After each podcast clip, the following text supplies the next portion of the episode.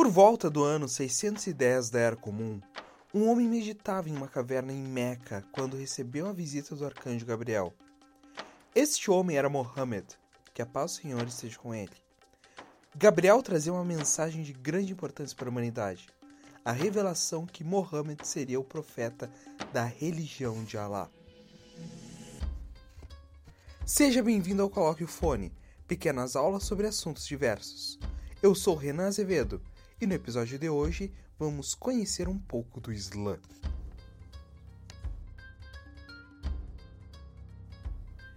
O Islã significa entrega e submissão a Deus.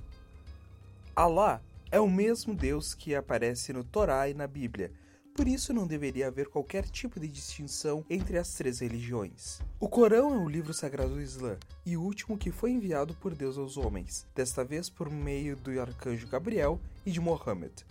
Os ensinamentos que Gabriel passou para Mohammed tratavam sobre como a humanidade deveria agir para alcançar a paz.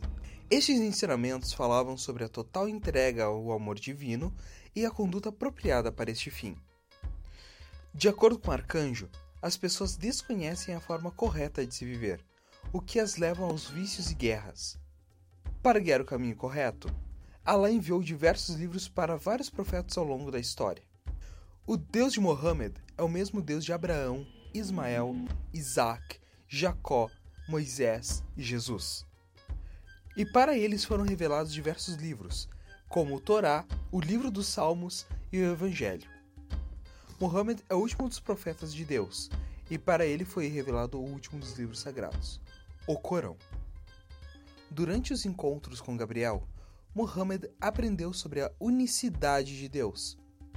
Naquele tempo, Meca estava povoada de outros ídolos, e o profeta deveria fazer algo a respeito para que o único Deus voltasse para Caba, o seu lar construído por Abraão. A primeira tentativa de conquistar Meca falhou, o que levou o profeta a fugir para Medina, a cidade, em 622 da Era Comum. Este evento é chamado de Égira e marca o início do calendário islâmico, que utiliza a lua como uma referência temporal. Este calendário é mais curto do que o gregoriano, tendo cerca de 354 dias. Alguns anos mais tarde, Mohammed conquistou a Meca sem luta, apesar de liderar um exército de mais de 10 mil homens, e destruiu os falsos ídolos que se encontravam em Kaaba, tornando novamente o templo sagrado de Allah. Nenhuma gota de sangue foi derramada neste dia. Por meio da fé e de suas habilidades como militar, o profeta uniu as diversas tribos que se encontravam na Arábia. Ao fim de sua vida, Mohammed ascendeu aos céus. A vida e palavras do profeta são registrados nos Hadiths, textos que são base para a Sunnah, enquanto os ensinamentos do arcanjo Gabriel foram compilados no Corão. Após a ascensão do profeta aos céus, Abu Bakr, seu sogro, foi escolhido como o primeiro califa. A maioria muçulmana que concordou com a escolha chama-se sunita. Por outro lado, a minoria que apoiou Ali, primo do profeta, para que se tornasse o califa é chamada de xiita. Shiat significa partidário. Xiitas e sunitas são as duas principais divisões do Islã e estão ligadas sobre como deveria ser feita a escolha dos califas, como são chamados os líderes muçulmanos. O califado teve sua máxima extensão no século VIII, cobrindo todo o Mediterrâneo, do oeste ibérico e norte da África até o leste da Pérsia, influenciando toda a região pelo resto da história. Essa região é chamada de Ummah, a comunidade muçulmana. Semanalmente, os muçulmanos vão à mesquita da cidade onde se encontram com outros para as tradicionais orações de sexta-feira, conforme diz a Sura número 62 do Corão. Para tornar-se muçulmano, é necessário declarar que não há Deus além de Alá, reiterando a sua unicidade e que Maomé é o seu mensageiro. Este testemunho é a Shahada e é o primeiro ato para ingressar no Islã, bem como o primeiro dos cinco pilares da religião. No Corão, Sura 2, a da vaca, versículo 136, diz: Cremos em Alá e no que foi revelado para nós, e no que foi revelado para Abraão, Ismael, Isaac, Jacó e para as tribos. E cremos no que foi concedido a Moisés e Jesus, por seu Senhor. Não fazemos distinção entre nenhum deles. E, para ele, somos todos muçulmanos. Muçulmano ou muslime é aquele que aceita Deus. O Alcorão, que significa aquele que deve ser recitado, é organizado em capítulos chamados de Sura, que são divididos em versículos chamados de Ayah, como são chamadas as revelações que o profeta recebeu do anjo Gabriel. Como o Corão é a palavra de Allah proferida em árabe, ele deve ser recitado neste idioma. Por essa razão, o Corão costuma ser escrito em árabe com belas caligrafias. Quando necessário, há uma tradução em outro idioma juntamente com o texto original. Desta forma, a palavra de Deus não sofrerá qualquer tipo de alteração. O segundo pilar do Islã é a Salat, que são as cinco orações que o muslime deve fazer diariamente. Os momentos são mencionados na Sura 11, versículo 104.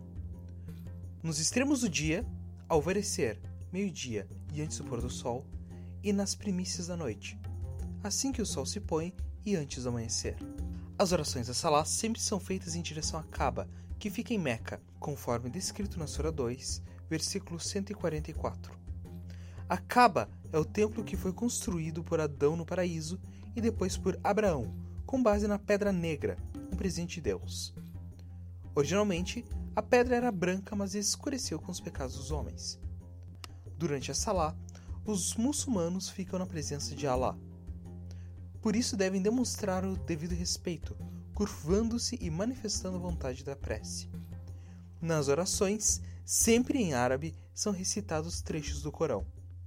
Ouça agora a Sura de Abertura, o primeiro capítulo do Corão, e um dos mais recitados pelos seguidores do Islã.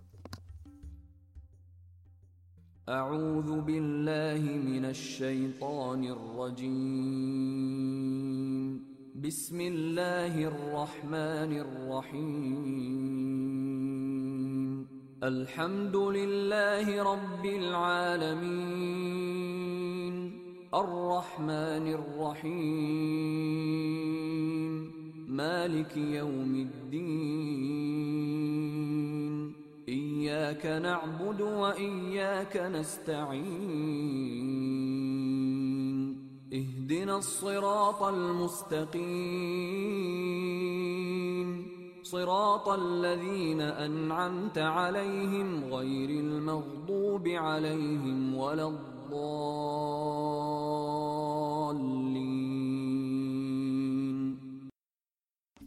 O terceiro pilar do Islã é o pagamento das esmolas, chamado de zakat.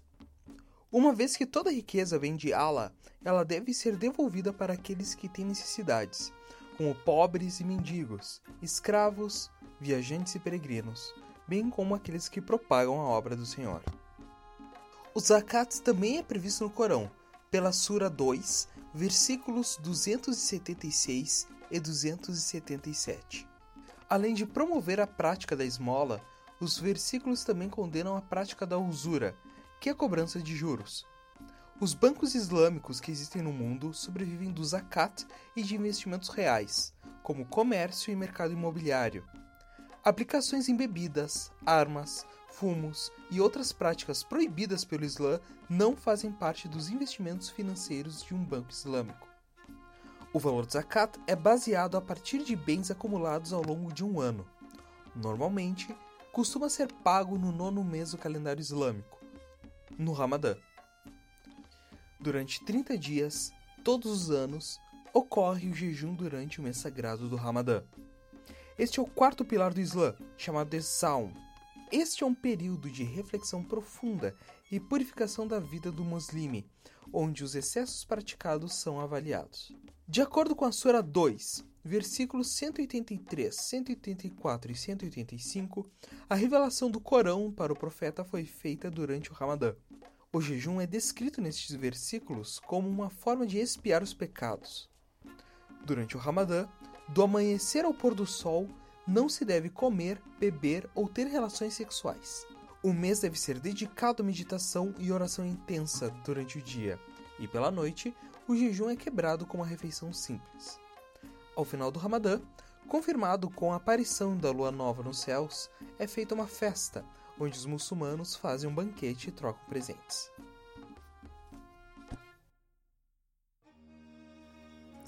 Existem cinco práticas fundamentais no Islã.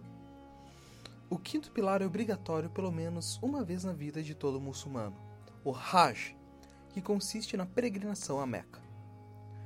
A peregrinação deve ocorrer obrigatoriamente no último mês do calendário islâmico. É um período determinado conforme a Sura 2, versículo 197. O Hajj é iniciado com a manifestação da vontade da peregrinação entrando em um estado de ihram. O muslime veste uma roupa branca, de duas peças apenas. Assim, todos tornam-se iguais uns aos outros, não havendo qualquer diferença entre um rei e um mendigo. Essas vestes devem ser usadas durante toda a peregrinação. Outras etapas do Hajj incluem circundar sete vezes a Kaaba, onde é possível tocar ou até mesmo beijar a Pedra Negra, peregrinar ao Monte Arafá, onde o profeta fez o sermão de despedida, e apedrejar Satã. Os homens também devem raspar a cabeça durante a peregrinação, uma vez que devem estar limpos durante o Hajj. A peregrinação a Meca é provavelmente a maior cerimônia religiosa do mundo, repetindo-se todos os anos por mais de 14 séculos. É um ritual de plena harmonia entre as pessoas. Existem muitas interpretações exacerbadas a respeito do Islã e dos muçulmanos, principalmente por causa da mídia. Por exemplo, Há uma visão errada sobre o que é jihad, que nada mais é do que a luta interna para seguir o caminho de Allah.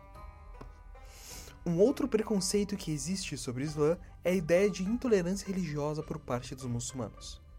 Isso não é verdade. Desde a ideia de que Allah é o mesmo Deus judaico e cristão, como visto antes, até a relação com as pessoas de outras religiões é de respeito. Sobre este último, a Sura 109 diz nos versículos 4, 5 e 6 que o muçulmano não vai adorar os que outros adoram, afirmando categoricamente: a vós, vossa religião, e a mim, a minha religião. O Islã é uma religião onde a aceitação plena do amor divino levará à paz. Se não fosse assim, muçulmanos jamais seriam laureados com o Nobel da Paz. Alguns exemplos são Yasser Arafat, em 1994, Shirin Ebadi, em 2003, que foi a primeira mulher muçulmana a receber o Nobel.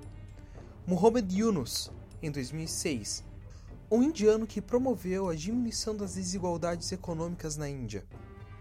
Tawakal Karman, em 2011, que lutou pela liberdade de expressão, juntamente com os jornalistas sem correntes.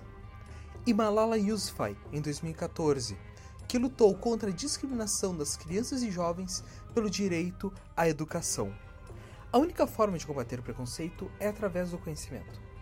Por isso, conheça a comunidade muçulmana de tua cidade e visite uma mesquita. Com certeza, tu vais ser muito bem recebido pela Umar, juntamente com o amor infinito de Allah.